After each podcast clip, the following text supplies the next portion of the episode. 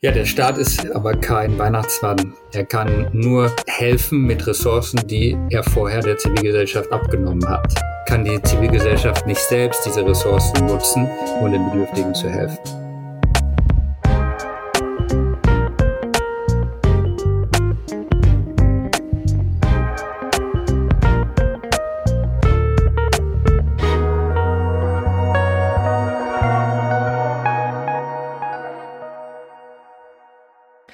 Ja, wir haben heute die große Ehre, Philipp Bargos, Professor für Volkswirtschaftslehre an der Universidad Rey Juan Carlos in Madrid, bei uns zu begrüßen. Er ist Professor der Ökonomie mit Schwerpunkt Geld- und Konjunkturtheorie und auch Fellow im Ludwig von Mises Institut Deutschland. Und äh, er ist auch Autor, hat diverse Bücher, unter anderem Tragödie des Euro und äh, Wir schaffen das alleine zusammen mit äh, Andreas Marquardt. Und sein, also er ist schwerpunktmäßig natürlich was Geldtheorie äh, eigentlich unterwegs, aber heute ein etwas anderes Thema, und zwar der freie Markt für Bedürftigenhilfe. Damit erstmal zur Einführung und äh, herzlich willkommen, Philipp Bagus. Ja, vielen Dank. Ich freue mich auf das Gespräch. Ja, auch von meiner Seite danke, dass Sie uns bei Mises Momente besuchen. Das ist uns eine sehr große Ehre. Sie sind ja insbesondere auch, sag ich mal, in unserer libertären oder Bitcoiner-Szene bekannt geworden, dadurch, dass Sie thematisiert haben, wie ein freier Markt für die Bedürftigenhilfe aussehen könnte. Und genau, heute möchten wir uns auf jeden Fall dann einmal anschauen, ja, wie schaut's historisch aus? Wie war es vor Bismarck? Wie hat sich das Ganze entwickelt? Und wie könnte denn eigentlich, ja, Sozialhilfe ohne Staat funktionieren? Ja, zu, zur Motivation erstmal. Also, die, Sie haben in Ihrem Vortrag sehr gut ausgearbeitet die historische Betrachtung. Ähm, also, das war nicht der erste Teil. Die ersten paar Minuten verbringen Sie mit äh, schon analytische Betrachtung. Aber Sie machen viele historische Beispiele, Vielleicht fangen wir da mal mit an, kurz angerissen die historische Beispiele. Bismarck ist ja eine, bekannt dafür, eine relativ, ich sag mal, machtpolitische Ansatz gehabt zu haben zum Sozialstaat, den heute viele als ja, also Errungenschaft betrachten. Wie würden Sie da drauf eingehen? Ja, es gibt da viele Mythen, die sich da um den Sozialstaat oder Wohlfahrtsstaat ranken. Und eines eben, dass es vor ihm, also vor Bismarck, der der erste gewesen ist, der auf der Welt damit begonnen hat, das systematisch einzuführen, dass es vor Bismarck äh, so etwas wie eine Bedürftigenhilfe nicht gegeben hätte. Ja, das ist ein großer Mythos, weil es gibt eben, die, es gibt ein Bedürfnis, dass nicht nur einem selbst, sondern auch den Menschen in seiner Umgebung, dass denen geholfen wird, wenn äh, sie in Problemen stecken, wenn sie Krankheit haben oder einen Unfall haben ja, also normale Menschen, sage ich mal, also jetzt abgesehen von Psychopathen, die möchten, dass es ihrem Umfeld gut geht. So, also es gibt diese Nachfrage im Markt. Ja, und die Zivilgesellschaft kann diese Nachfrage und hat diese Nachfrage auch bedient. Ja, und da gab es verschiedene Institutionen, die äh, es gab, bevor Bismarck aufgetreten ist und die auch gut funktioniert haben, die natürlich im Wachsen begriffen waren und man darf halt eben nicht den Fehler begehen, dass man aus heutiger Sicht, aus der Sicht des heutigen Reichtums oder Wohlstands, den wir heute haben, das Niveau der Absicherung bewertet, das es damals gab. Mhm. Natürlich war das Niveau der Absicherung, das in der, in der Zivilgesellschaft da erreicht wurde, viel geringer, als es heute ist. Aber es ist einfach deswegen der Fall, weil wir heute viel, viel, viel reicher sind als damals. Ja. Das heißt, wenn Bismarck und dann andere Staaten haben das ja dann auch nachgemacht, da nicht eingegriffen hätten, dann hätten sich diese Institutionen weiterentwickelt und hätten mit Sicherheit eine viel bessere Absicherung, als äh, wir sie heute sehen. Das ist ja erstmal eine These. Ich würde, an, ich würde vermuten, dass viele, ich weiß nicht, ob die, die von diesen historischen Beispielen überzeugt werden. Man kann ja immer sagen, es müsste mehr getan werden oder es war nicht hinreichend. Also das ich, es ist schon, in, ist schon schön als Grundlage, also wie Sie sagen, dass da was passiert aus freiwilligen Mitteln. Ich weiß nicht, aber das, das könnte sein, dass viele da sagen, okay, es muss trotzdem noch hier der Staat auf die Stelle treten, weil es einfach zu wichtig. Ja, der Staat ist äh, aber kein Weihnachtsmann, der neue Ressourcen schafft und dann damit Absicherung ähm, gewährleisten kann. Er kann nur Bedürftigen helfen mit Ressourcen, die er vorher der Zivilgesellschaft abgenommen hat.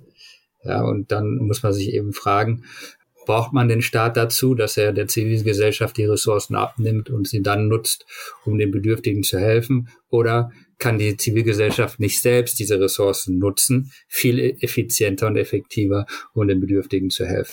Genau, vor allem auch natürlich auch zielgerichteter dadurch, denn ähm, wenn ich mir das selber natürlich aussuchen darf, an, an wen ich gerne spenden möchte, also aus freien Stücken, dann habe ich natürlich auch nicht diese Anonymität, als wenn mir der staatliche Gewaltmonopolist das Geld abknüpft unter Zwang und Gewalt und dann im Endeffekt ja dann auch umverteilt. Über 83 Millionen Bundesbürger. Ja, da gibt es einmal ganz grob gesprochen, gibt es zwei Möglichkeiten. Einmal gibt es ähm, Selbsthilfeorganisationen und dann gibt es Wohltätigkeitsorganisationen oder Vereine. Ne? Sie haben jetzt über die Wohltätigkeit gesprochen, dass ich etwas für etwas spende, aber es gibt eben auch die Möglichkeit, sich abzusichern äh, freiwillig, vollkommen freiwillig. Und da gab es zum Beispiel die Friendly Societies in, in England oder die Kassenbruderschaften auch äh, auf dem Kontinent in Deutschland wo man dann einfach gesagt hat, wir haben hier ein Bedürfnis und das ist äh, zum Beispiel jetzt als Fabrikarbeiter, es gibt da ein Risiko, wir können krank werden oder wir können einen Unfall haben.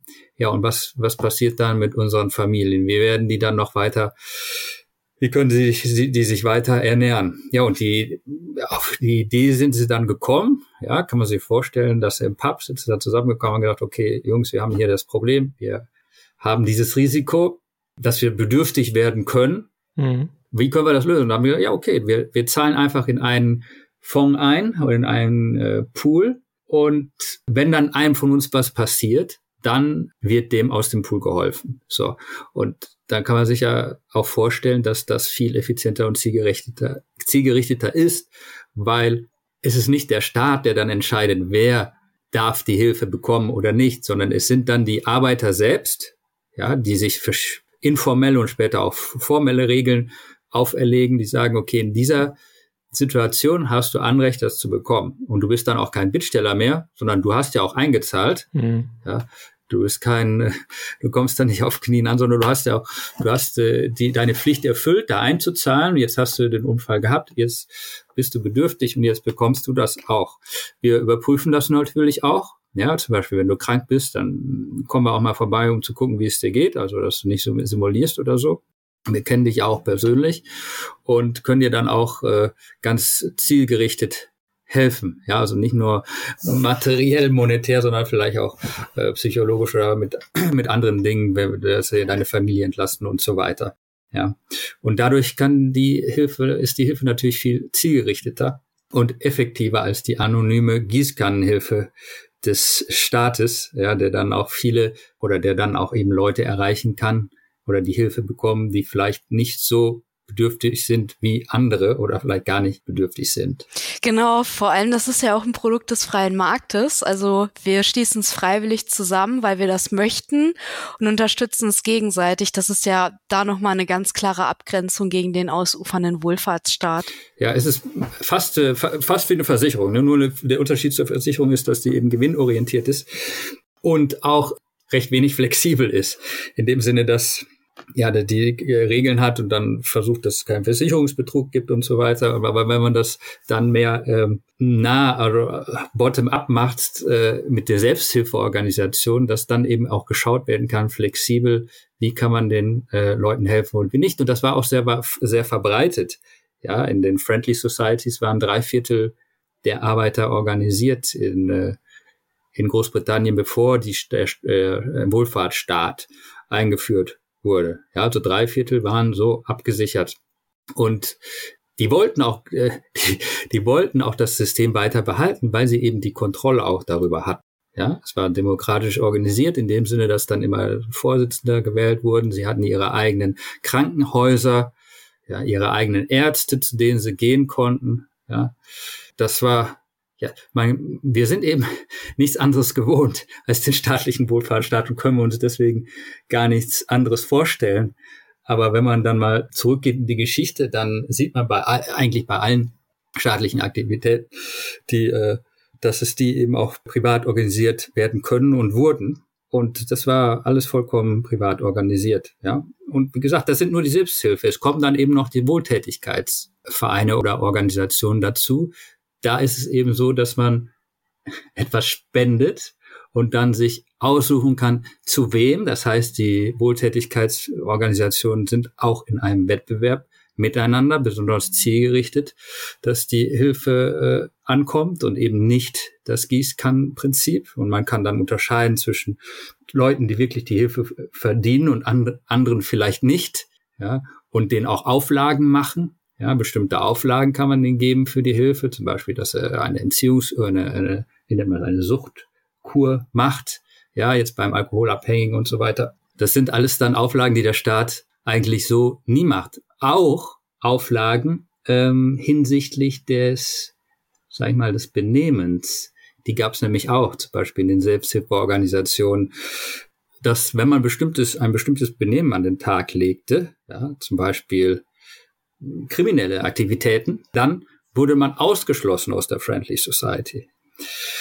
in Deutschland wird ja niemand vom Wohlfahrtsstaat oder Hartz IV ausgeschlossen, wenn er jetzt in, im, im Aldi äh, Tomaten klaut oder so. Aber damals war das eben so. Ja, und dann kann man sich auch vorstellen, dass das natürlich dann auch Folgen hat auf das generelle Benehmen oder das Verhalten der Bevölkerung, ja, und auch das Zusammengehörigkeitsgefühl in diesen Friendly Societies, in diesen Selbsthilfeorganisationen. Mhm. Bei diesen Organisationen, ich weiß nicht, ob Sie etwas über die Größe dieser Organisationen aussagen können. Ich würde vermuten, dass da ein gewisser Zusammenhang besteht zwischen, ähm, also wir haben ja eine Intuition, äh, die, die irgendwie evolutionär bedingt ist oder geprägt ist, sage ich mal, äh, wenn wir Urteile treffen über andere.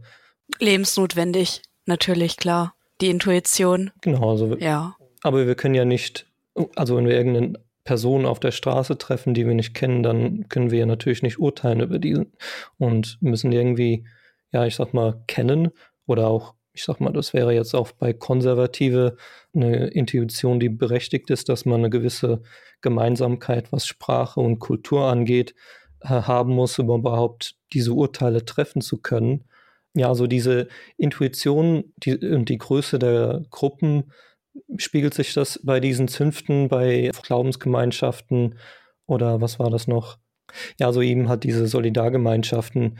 Ich, ich vermute mal stark, dass die nicht zu groß werden konnten. Ja, es, es ist klar, dass man äh, seinen Nächsten ähm, tendenziell mehr hilft als denen, die weiter weg, weg sind, ja, auch bei der Charity oder bei der, bei der Wohltätigkeit, ja, dass man den, die, Fa die Familie ist natürlich erstmal äh, generell die erste Solidargemeinschaft, in der man sich gegenseitig hilft. Ja, und dann kommt ja, der, der Freundeskreis oder äh, dann kommt vielleicht die Region oder die Religionsgemeinschaft oder eben auf der Arbeit. Ja, zum Beispiel, hm. ja, später kommen dann auch sogar nationale ähm, hm. Sachen ins Spiel, also kulturelle äh, Sachen, zum Beispiel bei der Überschwemmung im Ahrtal da kamen die meisten Spenden natürlich nicht aus China, sondern aus Deutschland. Warum? Ja, weil es den Leuten eben dann doch den Deutschen näher geht, diese Katastrophe als vielleicht den Chinesen oder den Amerikanern. Das ist wahrscheinlich auch evolutionspsychologisch zu begründen, ja. Klar. Natürlich auch äh, über die Grenzen jetzt hinweg. Also ähm, was an die Türkei gespendet worden ist, natürlich das ist äh, alles, was natürlich im näheren Umfeld jetzt mal außerhalb von der Familie und vom Freundeskreis ist, nimmt einen ja auch irgendwie mit, ne? Ist natürlich klar. Sie haben den Begriff irgendwann mal verwendet, Metaversicherung, fand ich ganz interessant. Und all diese Sachen beruhen ja letztendlich schon auf Freiwilligkeit. Also man spricht ja vom Altruismus, aber ich, ich, ich finde immer so Beispiele, wo doch eine Gegenseitigkeit irgendwo ist. Ne? Also sei es in der Familie, sondern man zieht die Kinder auf oder man pflegt die Alten und da ist ja eine, über Generationen hinweg ist da eine Gegenseitigkeit, die, die da im Spiel ist. Und so ist es auch, denke ich, beim Ahrtal. Also wenn, wenn Ahrtal jemand, das kommt man ja nicht an, also Zukunft ist ungewiss und man macht nicht definierte Hilfsleistungen, sondern man sagt undefinierte, offene, äh, soweit man halt machen kann, Hilfsleistungen und erwartet aber und hofft darauf, dass eben, wenn meinem selbst das zustößt, eben die Gegenseitigkeit greift und dann, äh, dass, dass man selbst dann geholfen bekommt. Das sind so intuitive Solita also dieser Grundsatz, solange man persönlich diese Urteile, diese Intuition anwenden kann, dann ist vielleicht auch der Grundsatz des Kommunismus nicht komplett, äh, ich sag mal, nicht anwendbar. Also je nach, jeder nach seinen Fähigkeiten, jedem äh, nach seinen Bedürfnissen. Aber das muss halt eben diese Intuition greifen können und die, wenn das ausufert, eben das auch einschränken können in dem Fall, weil man das erkennt. Also das ist ja kein Anrecht. Ja, das ist äh, Altruismus und Empathie ist sehr verwurzelt. Also jetzt bei normalen Menschen, die jetzt mal ausgenommen wieder die Psychopathen, mhm. aber bei normalen Menschen ist es eben so, dass evolutionspsychologisch so ist, dass die Gemeinschaften, in denen es mehr Empathie gab und Altruismus, indem man sich gegenseitig beim Aufziehen der Kinder geholfen hat, dass, dass die eben erfolgreicher waren als solche Gemeinschaften, in denen da jeder für sich, ohne anderen zu helfen, gewurschtelt hat. So. Und das erklärt auch, warum äh, anderen helfen uns äh, uns glücklicher machen. Ne? Es gibt es gibt diese Studien, dass mhm. äh, wenn man Geld äh, für andere ausgibt, dass das glücklicher macht wenn man das jetzt mal messen könnte, ja, als wenn man es für sich selbst ausgibt. Ja. Ähm, und das wird eben auch durch den Wohlfahrtsstaat genommen. Mhm. Ne? Der nimmt uns nämlich die Steuern ab und dann wird das anonym irgendwie äh, da verteilt an irgendjemanden. So. Das ist dann aber nicht freiwillig. Das heißt, ich kann äh, mich ja dann auch gar nicht gut fühlen, weil ich hatte ja keine andere Wahl und ich sehe es auch nicht, den Effekt, äh, was damit passiert ist, kann dann keine direkte Verknüpfung ziehen. Aber wenn ich selber jemandem helfe, ja, wenn mir das Geld nicht mit Steuern abgenommen wird, sondern ich behalte es und ich, mhm. ich helfe jemandem damit, der sagt mir auch Danke und so weiter, ja, dann werde ich natürlich viel glücklicher sein. Und das wird ja, dieses, dieses Gefühl wird gerade durch den Wohlfahrtsstaat ja weggenommen. Und ich habe ja, weil ich ja den unmittelbaren Effekt habe. Also ich helfe jemandem oder ich gebe Geld für jemand anderen aus und er freut sich. Das heißt, ich habe so diesen unmittelbaren Effekt. Ich sehe, hey, ich habe ihm Geld gegeben oder was auch immer gemacht, halt eben und bekomme als Gegenleistung dann dafür wirklich die unmittelbare Reaktion. Also ich sehe, was mein Geld gemacht hat. So, und bei 83 Millionen Menschen, wenn da unser soziales Schulsystem oder ähm, Hartz IV oder Bürgergeld, wie es ja jetzt heißt, sehe ich ja gar nicht den Effekt. Ich kann ja auch vor allem dadurch, dass alles so anonym ist und ähm, atomisiert, kann ich ja auch tatsächlich gar nicht so individuelle Regeln festsetzen es ist ja schwieriger, Regeln festzusetzen für eine potenziell so große Gruppe, als es wäre, wenn man jetzt eine Zunft hat mit 300 Leuten, weil ich da ja viel näher an den Leuten auch vielleicht dran bin. Ja, man kennt seinen Fritz und seinen Hans und man weiß, dass der Fritz vielleicht einen Arschtritt braucht und der Hans, der, den, den muss man gegebenenfalls genau. vielleicht bevormunden, äh, weil, weil er irgendwie selbst mit Geld nicht umgehen kann. Äh, und je nachdem, es ist also alles individuell. Diese Aspekt der, wie sagtest du, der Freiwilligkeit, ich, ich glaube, der ist auch ganz essentiell. Vielleicht, vielleicht was, wenn Leute, Leute sprechen ja von Ellenbogengesellschaft zum Beispiel. Ich frage mich ja manchmal, ob das vielleicht nicht deswegen diese Wahrnehmung berechtigt ist, aus, aus einem völlig anderen Grund, weil, wie, wie Sie eben gesagt haben, dass diese großzügig, man, man, wird ja gar nicht als großzügig wahrgenommen, wenn man spendet, beziehungsweise wenn man Steuern zahlt. Ja, also die Hilfsleistung, die Mittel für die Hilfsleistung bereitstellt. Also man, das, die Tugend wird ja gewissermaßen völlig ausgerottet dadurch, dass der Zwang benutzt wird. Ja, also man, und auch auf der Nehmerseite, da muss ja nicht dankbar sein für irgendwas. Es ist, ist ja sein Recht. Er hat ja einen Anspruch darauf. Und, und genau. das ist halt, ja, also ich könnte mir schon vorstellen, das äh, wäre auch interessant zu verstehen oder zu wissen, sich in die damalige Zeit vor Bismarck äh, seine Reformen zu, hineinzuversetzen, wie da die, die gegenseitige Wärme vielleicht in der Gesellschaft, äh, ob es die gegeben hat, eher als heute. Vielleicht haben Sie da auch Einsicht. ja, ja, da können wir ja nicht mehr zurückgehen und fragen, wie die Leute sich ja. da aufgehoben gefühlt haben. Aber es ist natürlich klar, dass so ein Wohlfahrtsstaat atomisiert ja, weil es, weil die, es gibt nur noch Beziehungen mit dieser Maschine des Staates, ja, die keine Gefühle hat, sondern wie Nietzsche sagt, ja, größ, größte, äh, das kälteste äh, aller Ungeheuer. Ja, das kälteste ja. aller Ungeheuer ist, genau, mit dem der Besteuerte einmal wird besteuert anonym, ja, äh, freut sich nicht drüber und dann die anderen, die es bekommen, äh, meinen, sie hätten Anrecht darauf und äh, brauchen wie gesagt, die brauchen sich auch nicht mehr so benehmen, sie brauchen auch keine Freunde mehr oder Familie mehr. Das macht alles nichts, wenn sie sozial isoliert sind. Sie können, sie brauchen nur ihre äh, Beziehung zum Staat, die sie garantiert haben und der, der ihnen immer sein Mindesteinkommen garantiert. Ja, und der Staat hat dann eben viele Funktionen übernommen, die eben die Zivilgesellschaft vorher selbst ausgefüllt hat, ja, die die Familie ausgefüllt hat, die Vereine, die Selbsthilfeorganisationen, die Wohltätigkeitsvereine, die Stiftung, ja, auch viel ehrenamtliche äh, Tätigkeiten ausgefüllt haben, die werden ersetzt und damit zur Seite gedrängt und damit auch weniger wichtig, ja, dadurch, dass der Staat sie übernimmt. Ja, ist ja klar, wenn er dann diese Funktionen übernimmt, die dann nicht mehr gebraucht werden, dann geht der Kit, der die Gesellschaft zusammenhält, zusammenfügt, der geht dann verloren und dann gibt es eben immer mehr isoliertere, atomisiertere Individuen. Ja, vielleicht noch ein, ein Datum zu Bismarck, beziehungsweise das Datum habe ich von Beginn des Ersten Weltkriegs. Da war das Stiftungsvermögen in Deutschland, der privaten Stiftungen, äh, über knapp über 100 Prozent des Bruttoinlandsprodukts. Mm. Ja, das heißt, wenn man da jetzt nur eine Verzinsung von drei bis vier Prozent annimmt, das bedeutet dann, dass äh, drei bis vier Prozent durch Stiftung, das heißt, das ist jetzt Wohltätigkeit, äh, das ist nicht die Selbsthilfe, sondern Wohltätigkeit, mhm. dass die drei bis vier Prozent des BIP dafür privat verwendet wurden. Ja, was schon mal eine große Zahl ist. Nur, was kam dann?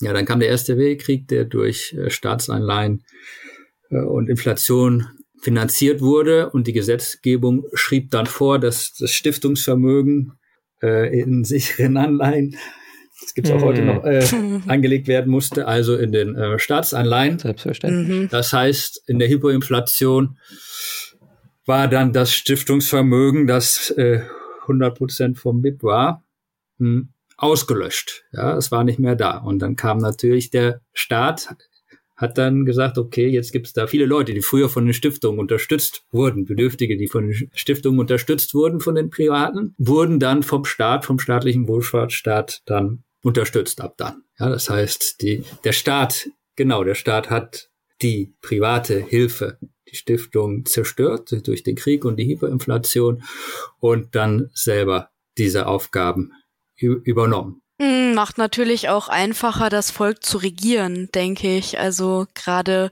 wenn man es tatsächlich ja am Tropf hat oder ein Recht verbrieft auf eine Leistung, die andere eigentlich erbringen, also die Nettosteuerzahler, ist natürlich leichter, die Leute auch irgendwie zu regieren oder in Schach zu halten. Ja, Bismarck hat das ja selber auch äh, klar so kommuniziert. Ja, der hat, der hat den Wohlfahrtsstaat oder Sozialstaat nicht eingeführt aus jetzt Nächstenliebe, sondern eben um die Arbeiter abhängig zu machen. Ja, ja, es gibt da Zitate von ihm, in dem er sagt, dass, dass dadurch die Arbeiter vom Staat abhängig würden und dass jemand, der eine Pension bekommt, dass der sich ganz anders verhält vom Staat, sich ganz anders verhält als einer, der Privatrente bekommt. Ja. Und äh, die Arbeiter waren selbst gegen die Einführung des Wohlfahrtsstaats, zum Beispiel in England. Da hatten sie ja schon die Friendly Societies, um sich abzusichern. Und in diesen Friendly Societies hatten sie eben die Kontrolle über die Gelder, die sie da eingezahlt haben. So durch die Verstaatlichung hatten sie dann nicht mehr den Einfluss auf diese, auf diese Gelder. Ja, denn ja, anstatt dass ich da einzahle und dann bestimmen kann, ja, der kann was kriegen oder die, wir, wir wählen dann einen Vorsitzenden in unserer Friendly Society und wir machen diese Regeln und dieses Krankenhaus können wir benutzen, dieses nicht. Stattdessen wird mir das über Steuern weggenommen und es gibt ein staatliches System und die dann entscheide ich nicht mehr über die, diese Dinge als Berechtigter, sondern eben die Politiker. Ja, oder äh, viele sahen, viele Arbeiter sahen das eben so auch, dass der Staat von den Reichen kontrolliert wurde. Ja, das heißt, sie verlieren dann die Kontrolle über die Gelder und deswegen waren sie auch dagegen. Es gibt ja viele, die, die, ich sag mal, aus einer emotionalen Reaktion heraus sofort den Staat auf den Plan rufen. Und ich glaube, die große Gefahr dabei ist, dass man aus einer berechtigten Einsicht, also dass das Maß einer Gesellschaft sein Umgang mit den Schwächsten ist, das kann man ja als berechtigte Einsicht betrachten oder als Maßstab sehen. Aber ich glaube, wenn man das alleine im Kopf hat, ja, und, und äh, außer Acht lässt, was eben die Grundlage ist, um überhaupt Bedürftigen zu helfen, ja, also gerade wenn man staatliche Mittel benutzt, dann zerstört man quasi die Grundlage. Also man, man ufert äh, die, die Hilfe oder zunächst mal das, was der Staat einnimmt, um vorgeblich zu helfen. Da ufert man das aus, man, man nimmt immer mehr ein und man hat das mit bester Absicht, um eben Bedürftigen zu helfen. Und äh, aber irgendwann gerät das halt immer weiter in eine Kipplage. Und äh, ja, so dann geht man in ein Verhältnis, wo eben nicht mehr die Grundlage dafür da ist, um äh, Bedürftigen zu helfen. Und äh, ich weiß nicht, da, da wäre vielleicht nochmal eine wirtschaftliche Grundlage äh, nochmal zu setzen. Also wenn jemand, äh, die noch nicht, äh, wenn man jemand sagt, okay, man muss jetzt helfen, was wird da, was wird bei so einem Menschen, der, der eben diese Umverteilung unbedingt machen will, in dem Zusammenhang und gerade auch zum Beispiel bei unserem heutigen Grenzsystem außer Acht gelassen? Ja, dass es viel effizienter, effektiver ist, wenn man es nicht über die Umverteilungsmaschinerie des Staates macht, sondern im Wettbewerb nah an den Menschen. Ja, da kommt eben hinzu, da kommt da dieser Anreiz hinzu äh, bei der privaten Hilfe, dass da bestimmte Bedingungen auch dann gesetzt werden für die Hilfe. Ja, dass die flexibler sind, dass die entzogen werden kann. Heute ist es ja so, dass die Leute oder viele Leute meinen, sie hätten ein Anrecht auf Hilfe und die wird dann auch unbegrenzt gewährt und besteht dann, es besteht auch dann der Anreiz, da hilfsbedürftig zu bleiben. Ja, und das kommt, da kommt es eben dazu, dass über Generationen man in dieser Falle, mhm. Abhängigkeitsfalle ist. Ja, man vergleicht dann nämlich, äh, ja, wie viel würde ich äh, auf dem freien Markt verdienen? Okay, das ist nur ein bisschen mehr, als wenn ich bei der staatlichen Hilfe das bekomme. Ja, und dann ist der Anreiz eben, da abhängig zu bleiben oder bedürftig zu bleiben. Ja, den habe ich nicht, wenn ich das privat organisiere, weil dann diejenigen, die die Hilfe geben, darauf acht geben, dass Leute eben nicht in diese Abhängigkeitsfallen fallen ja, sondern eben dann Bedingungen machen und sagen, hey, komm, du musst jetzt aber das und das machen, diesen Entziehungskurs machen oder du musst diese Weiterbildung machen oder das und das, ähm, sonst äh, geben wir das einem anderen, ja, diese Hilfe. Und dann kommt noch hinzu, dass, äh, dass der Wohlfahrtsstaat dann immer inflationär wächst, dass es immer neue Ansprüche gibt, immer neue Rechte, ja, das wird ja auch Rechte genannt, die sich inflationär, inflationär erhöhen. Das ist auf jeden Fall natürlich beachtlich, wie das auch in Deutschland der Fall ist. Also ähm, es gibt immer neue Rechte und irgendwie steht immer sozial oder solidarisch davor. Das ist natürlich das traditionelle Bindewort, weil es ja primär erstmal was Gutes signalisiert. Und im Endeffekt geht es trotzdem einfach immer nur um dasselbe und um Umverteilung. Also sei es jetzt der Solidaritätszuschlag oder ähm, die ganze Klimapolitik. Das ist ja im Prinzip tatsächlich auch immer wieder das Gleiche und dabei darf man ja auch gar nicht vergessen, dass bevor wir überhaupt anfangen, etwas umzuverteilen, wir erstmal beginnen müssen, etwas zu produzieren, also Wohl Wohlstand zu schaffen. Das geht ja mindestens, also allermindestens Hand in Hand das äh, finde ich irgendwie total paradox. Also, dass das Verständnis dafür auch gar nicht da ist. Also, als ob das Geld irgendwie ähm, auf den Bäumen wachsen würde. Okay, wir haben Fiat-Geld, also so ganz abwegig ist das jetzt nicht, aber trotzdem, ist ja dann nochmal schon eine krasse Betrachtungsweise auch der Realität, finde ich. Die ganzen Steuern, die ja erhoben werden und die Inflation, die geschieht, das macht es natürlich auch schwieriger, erstmal sich selbst abzusichern und Rücklagen zu bilden und natürlich dann auch anderen zu helfen. Ja, je höher die Steuerlast ist, desto weniger äh, Anreize habe ich, anderen zu helfen und natürlich selbst zu produzieren. Ja, und wie Sie gesagt haben, man, äh, man kann eben nur mit dem helfen, was vorher produziert wo worden ist. Ja, und im, im heutigen Wohlfahrtsstaat oder Sozialstaat sind die Anreize durch die hohen Steuern einmal reduziert zu produzieren und einmal dann noch durch die Hilfen dadurch auch nochmal beschränkt, weil es einen Anreiz gibt, sich in diese Hilfsposition zu, zu befinden oder länger darin zu bleiben, als es sonst, sonst der Fall wäre. Ne? Alles, was man subventioniert davon, kriegt man, kriegt man mehr. Ne? Wenn man alleinstehende Mütter subventioniert, ja, dann wird man mehr alleinstehende Mütter bekommen. Und wenn man mehr, wenn man Leute subventioniert, die keine Arbeit haben, ja, dann wird man eben mehr Leute haben, die keine Arbeit haben.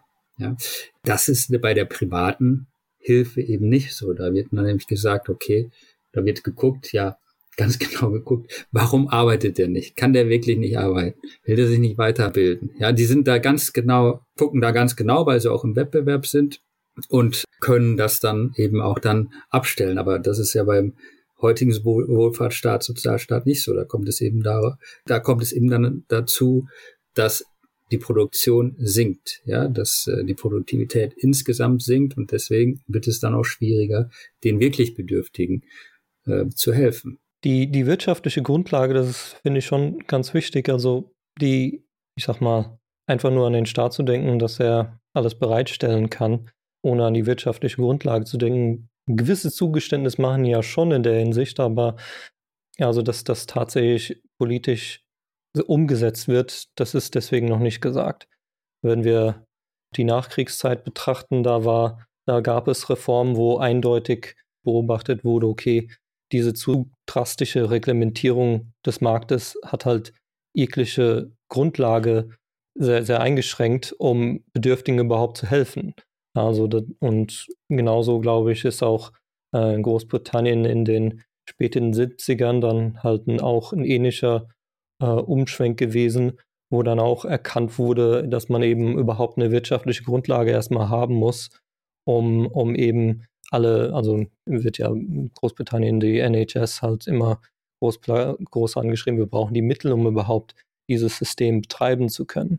Und ähm, ja, aktuell ist es in Deutschland mit der Eintritt der Boomer-Generation, das ja auch heute äh, ist, ist, ist langsam im Bewusstsein mancher Menschen angekommen, dass das vielleicht problematisch sein könnte und dass man, dass die Rente vielleicht nicht ganz so sicher ist, wie man das versprochen hat in die. Was? Die ist total sicher, Manuel. Hallo. Das ist, äh, ich weiß nicht, ob Sie da, da in Spanien auch eine andere äh, ähnliche Tendenz beobachten, wo man irgendwie sieht, okay, wenn man jetzt eine kleine Generation Rentenverhältnis von äh, Ein Einzahlern zu äh, Bezieher dass, dass er vielleicht auch keine Lust hat, groß zu arbeiten, wenn er nichts davon hat. Vielleicht haben Sie da eher Einsichten. Das spanische Rentensystem ist äh, großzügiger als das deutsche. Ja, wenn man das betrachtet, was der Prozent vom letzten Lohn, die genauen Zahlen habe ich nicht im Kopf, aber ich glaube, bei Deutsch, in Deutschland ist es knapp unter 50. Genau, ja, 48, glaube ich, ja. Ja, und in Spanien ist, glaube ich, bei 80. So, dass man sich dann natürlich auch fragen muss, wenn wir jetzt hier im Euro sind und das spanische äh, Rentenniveau von 80 Prozent wird dadurch bezahlt, dass der spanische Staat Staatsanleihen druckt, die dann mit neuem Geld der EZB gekauft werden, sodass die Preise auch in Deutschland steigen und dann die, Deutschen Bürger indirekt das Rentenniveau, das viel höher ist, der Spanier bezahlen. Da muss man sich Machen wir fragen, gerne. ob das, ob das nicht. Gut, dass die Spanier am Euro teilnehmen wollen, das ist ja demnach nachvollziehbar. ja, muss man sich natürlich fragen, ob das nicht vielleicht langfristig doch Konflikte in Europa erzeugen könnte, die nicht gerade für Harmonie sorgen. Ne? Mhm. Generell ist natürlich so, dass ein kapitalgedecktes Rentensystem mhm. große Vorteile hat, weil es eben kein, äh, kein Scheinersatz für äh, Sparnisse ist. Ja, mhm. äh, viele glauben eben, dass, weil sie in die staatliche Rente einzahlen oder einzuzahlen gezwungen sind, dass sie deswegen weniger sparen müssen, ja. Aber das, was sie, was da ja eingezahlt wird, wird ja sofort wieder ausgezahlt an die derzeitigen Rentner. Das heißt, da wird gar kein Kapitalstock gebildet, der dann zu höherer Produktivität führen könnte. Ja, im kapitalgedeckten Rentensystem, privaten Rentensystem ist es eben so, dass die Leute dann wirklich sparen und äh, dass das nicht sofort äh, weitergeleitet wird und konsumiert wird, sondern es wird gespart, wird im Kapitalstock aufgebaut und dadurch steigt dann eben die Produktivität äh, der ganzen Gesellschaft, der ganzen Wirtschaft und damit auch die, die realen Löhne. Das heißt, dieser, dieser äh, Scheinersatz des Sparens, das ist ein ganz großer Nachteil von, äh, von dem staatlichen Rentensystem. Es, es produziert natürlich auch Konflikte, ne, weil das ist ja klar, entweder müssen wir die Renten äh, senken oder wir müssen den äh, den Satz, äh, die Steuern, die Abgaben erhöhen an die Rentenversicherung. Das heißt, kommt sofort ein Umverteilungskonflikt zwischen, zwischen Jung und Alt. Ja, es ist also auch ein, ein ungerechtes System. Ja, aus dem Generationenvertrag wird der Generationenkonflikt. Das ist, äh, ich finde, Hans-Werner Sinn habe ich neulich in einem Interview gesehen. Der das ganz schön aufgeschlüsselt, so realwirtschaftlich. Also Sie haben ja gerade eben gesagt, hier gibt die vor lauter Versprechen und Zahlen, die irgendwie von, man bekommt ja ab und zu Post von der Rentenversicherung, wo irgendwelche Zahlen einem äh, angesagt werden, das bekommen sie heraus. Mhm. Das ist ja verschleiert die realwirtschaftliche Sache und was er da eben im Interview gesagt hat, war, naja, sie haben zwei Optionen, wenn sie für ihr Alter gesorgt haben wollen. Entweder sie bekommen Kinder und behandeln die ganz nett, dass sie vielleicht nochmal sich, dass sie für sie sorgen im Alter. Oder sie, sie haben halt irgendeinen Kapitalstock aufgebaut, womit dann die Kinder anderer Leute produktiver sein können und eben dann im Alter eben den Ertrag von diesem Kapitalstock, äh, dass der ihnen dann zur Verfügung steht. Also das ist die realwirtschaftliche, äh, also das ist die Realität, die wirtschaftliche. Und ähm, die Realität, was mit diesen, wie Sie sagen, mit den Umlageverfahren, äh, ist, dass alles, was abbezahlt wurde, konsumiert wurde. Das ist halt die Realität, die bittere. Und ähm, das ist eine Lüge, die über Generationen jetzt gemacht wurde. Und äh, das ist, ja. Ich finde, es ist so Fiat-mäßig, oder? Also es passt so zum Papiergeld. Ja, es verschleiert alles, es verschleiert die Realität. Ja. ja. Mhm. Es bringt ja auch gar nichts zu sparen. Also wenn ich jetzt auf meinem Bankkonto spare, dann wird mir jedes Jahr weil aktuell 10% Kaufkraft genommen durch die Teuerungsrate. Natürlich wäre es da sinnvoller, beispielsweise in Gold oder in Bitcoin, also in Sound Money, zumindest Altersvorsorge zu betreiben. Aber ich finde, das ist so dieses, dieses System auch. Also das passt alles so, das fügt sich so in diesen Fiat-Kreislauf. Irgendwo, wir haben Inflation, es wird sofort ausgegeben. Irgendwelche Versprechen, das passt, finde ich, alles so gut zusammen. Selbst dieses Gelddrucken. Also, wenn man die, die realwirtschaftlichen Tatsachen sich nochmal zu vergegenwärtigen, jede Solidarleistung, jede Rentenzahlung muss ja irgendwo erwirtschaftet werden, muss ja irgendwo produziert werden, muss ja irgendwo herkommen. Und man kann meinetwegen das Geld drucken, das ändert nichts, das, das macht ja nicht, das, das erzeugt ja keine Güter realwirtschaftlich. Das, das, das besorgt, sorgt ja nur dafür, dass es irgendwem anderen nicht zur Verfügung steht. Ja, also das, äh, das ist die Realität und wenn jemand arbeiten muss weiterhin, für sein Brot und er sieht, okay, ich kann mir jetzt nichts mehr davon kaufen, von dem Geld, was ich erwirtschafte, ja gut, dann, dann erwirtschaftet er auch weniger. Also da beißt sich die Katze im Schwanz. Also, also die, die, unsere Generationen, die jetzt abhängig sind von jungen Generationen, die, die sollte man, die ist, die ist dann auch angehalten, nicht unbedingt die Städte niederzubrennen, wie es aktuell in Frankreich zu, zu sein scheint. Oder sich an Boden zu kleben wegen Klima. Ja, ist auch ein Ponzi-System, ne? ein, ein Kettenbrief. Die, es werden in, in so einem Kettenbriefsystem bekommen eben die, die schon drin sind im System, die bekommen eben von denen, die, die noch reinkommen. Ja, dann wie der Bernie Madoff das auch hatte. Er hatte dann immer die Rendite gezahlt aus den neuen Beiträgen oder neuen Investitionen. Und das ist beim staatlichen Rentensystem ja auch. Es werden die äh, Renten bezahlt aus den neuen Investitionen oder Beiträgen. Und das Einzige ist, ist, dass eben die, die schon drin sind im System, dass die eben dann dann sterben, sonst wäre es ja, sonst wäre es schon äh, viel früher vorbei. Ne? Man kann ja die Rentenansprüche nicht vererben. Ne? Bei, mhm. ja, jetzt beim Bernie Madoff in seinem Investmentfonds, da, wenn da einer drin ist und der hat ihm versprochen 20 Prozent Rendite und er zahlt die aus den Beit aus den Investitionen, die dann neu eingezahlt werden in, in den Fonds, zahlt er die 20 Prozent aus. Ja, dann ist es ja dann da braucht er immer wieder mehr, die immer neue, die da einzahlen. Ja, und genauso ist es beim staatlichen Rentensystem auch. Man braucht immer wieder neue, die einzahlen. Unterschied ist aber eben, dass die Anspruchszahler, dass die dann äh, äh, sterben. Ja, durch die Demokratie ja sowieso limitiert, aber das ist, also das, das System ist ja sowieso zum Scheitern verurteilt. Vielleicht nochmal als ähm, die Einsicht über, wie, wie kaputt das System ist, das ist, äh, man könnte vielleicht aber auch schon noch also ich könnte mir schon vorstellen, dass Leute sich dann so doch wieder zurückbesinnen auf ähm, Familie und, und Freundeskreise und sowas. Also, nee? Doch, ja, ja. Sie haben den Kopf geschüttelt. Entschuldigung. Nein, nein, nein, nein, auf jeden, auf jeden Fall. Das, wie gesagt, das, das staatliche System oder die staatliche Absicherung, die staatliche Bedürftigenhilfe der Sozialstaat ist etwas relativ Neues. Ja, das gibt es erst seit 150 Jahren. Mhm. Vorher, in der ganzen Menschheitsgeschichte, haben die Leute das anders geregnet, geregelt. Mhm. Ja, die haben da auch nicht Leute verhungern, verhungern lassen. Ne, wenn es, wenn es jetzt nicht, überhaupt nicht anders ging. Ja. Da hat, haben sich eben dann auch bestimmte Institutionen herausentwickelt, wie eben Familie, wie eben ähm, Selbsthilfeorganisationen, wie Wohltätigkeitsvereine.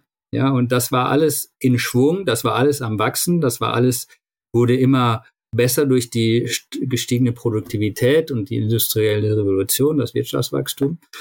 Aber es ist eben so, dass die Gewinner äh, die Geschichte schreiben oder die Sieger, die Sieger schreiben die Geschichte. Ne? Und der Staat hat, äh, der Wohlfahrtsstaat hat die Geschichte gewonnen und jetzt vor allen Dingen auch dadurch, dass er die Bildung und die Medien kontrolliert, und da wird eben die Geschichte so geschrieben und wird umgeschrieben und wird gesagt, ja, bevor es den Sozial-, den Wohlstaat, Wohlfahrtsstaat gab, den Sozialstaat gab, da gab es nichts. Und Gott sei Dank, da sind die Leute alle auf der Straße verhungert, waren völlig schutzlos und haben auch nichts dafür getan, um sich abzusichern. Und äh, das hat irgendwie nicht funktioniert.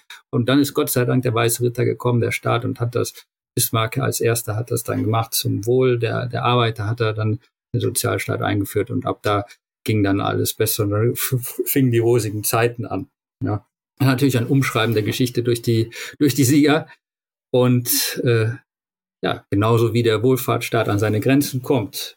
Und äh, wir haben jetzt schon verschiedene Überforderungen angedeutet. Ja, Im Rentensystem ist eine, dass, dass die Staatsschulden an, am Limit sind und die Inflation anzieht. Äh, sind andere, dass die Produktivitätswachstum sinkt, dass äh, verschiedene Anreizprobleme es gibt, die äh, die Produktivität weiter sinken, dass das Kapital teilweise konsumiert wird. Das heißt, wenn der Wohlfahrtsstaat, äh, Mises hat das auch oft gesagt, irgendwann ist das Kapital mal konsumiert. Ja, dann fällt der so Wohlfahrtsstaat zusammen, ist nicht mehr tragbar. Ja, auf jeden Fall durch das, nur durch das Fiat-Geld hat er so wachsen können, auch seit den 70er Jahren. Das heißt, mhm, ja ja, wenn das äh, in die Krise gerät, dann, dann werden sich automatisch, ja, werden sich die privaten Lösungen für das Problem der bedürftigen Hilfe mhm. ja, wieder weiterentwickeln, weiter wachsen und, und, und ausdehnen. Also quasi als natürliche Entwicklung dann wieder hin zu den zur privaten Vorsorge? Oder ähm, sehen Sie da auch andere Tendenzen, wie wir vielleicht den Staat zurück, zurückdrängen können oder halt eben eher in in unsere Richtung bewegen könnten.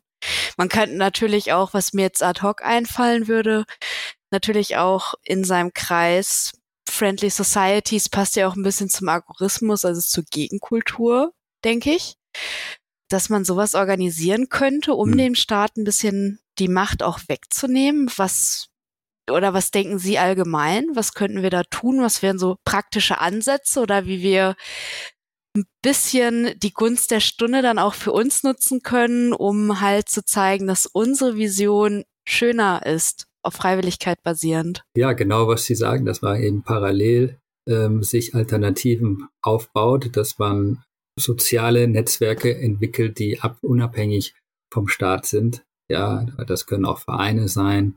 Das, ja, das ist die Familie, das sind Vereine, das sind äh, Wohltätigkeitsorganisationen, das können Kirchen sein. Das sind alles ja auch die privaten Institutionen, die ähm, der Staat versucht zu bekämpfen, beziehungsweise der, der Staat hat ähm, Funktionen von diesen Organisationen übernommen und äh, durch die Steuer- und Abgabenlast ist dann auch erschwert, so etwas aufzubauen. Ne? Trotzdem sollte man es versuchen, solche Strukturen ähm, zu fördern. Ja, alles, was diese Struktur, äh, sozialen Strukturen fördert, äh, die wir jetzt eben genannt haben, das ist auf jeden Fall äh, zuträglich für die, für die Freiheit, die Zukunft der Freiheit. Ja, und allen voran wahrscheinlich erstmal die Eigenverantwortung für sich selbst und dann, dann die Familie im nächsten Rang und äh, wie Sie sagen, dann alles darüber hinaus mit gutem Beispiel vorangehen.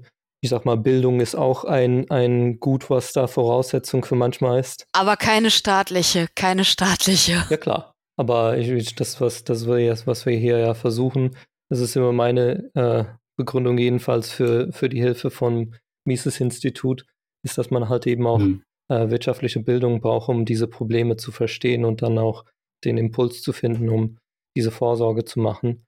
Ja, also Spenden erstmal für sich selbst, dann für die Familie und aber irgendwann kommen dann doch noch die, die äh, Hilfen in Form von Spenden. Ja, da, da können wir hoffen, dass diese, sag mal, Zusammenbruch eben den Impuls darstellt, um eben diese, diese alten, altbewährten Systeme wieder aufblühen zu lassen. Ja, genau. Ja, auf jeden Fall sollte, sollten wir das alle versuchen in unserem äh, Kreis oder in seinem persönlichen Umfeld kann man da viel machen. Ja, kann man viel machen, auch andere aufklären, ja, weiterbilden, Sachen erklären und äh, ja, gar nicht so viel auf den Staat schauen, sondern versuchen, ja, unabhängig vom Staat äh, freiwillige Kooperationen ja, zu tätigen. Genau, mit selbstgewähltem Geld. Ja gut, dann wie immer, lieber Zuhörer, Sie finden Links in der Beschreibung und wir sind weiterhin auch auf allen gängigen Podcast-Plattformen zu hören. Dort haben wir auch eine Sonderfolge gehabt. Wir waren bei der Atlas-Initiative zu Gast und ja, vielleicht gefällt Ihnen das auch. Ansonsten, ja, Herr Bagus, bedanke mich nochmal, dass Sie bei uns zu Gast waren. Ich mich auch, auch von meiner Seite. Ja, gerne. Hat Spaß gemacht. Sehr geehrte Zuhörer, wenn Sie die Arbeit des Ludwig von Mises Institut Deutschland unterstützen wollen, freuen wir uns, Sie als Fördermitglied zu begrüßen. Einen Antrag dazu finden Sie verlinkt in der Beschreibung sowie auf mises.de.org.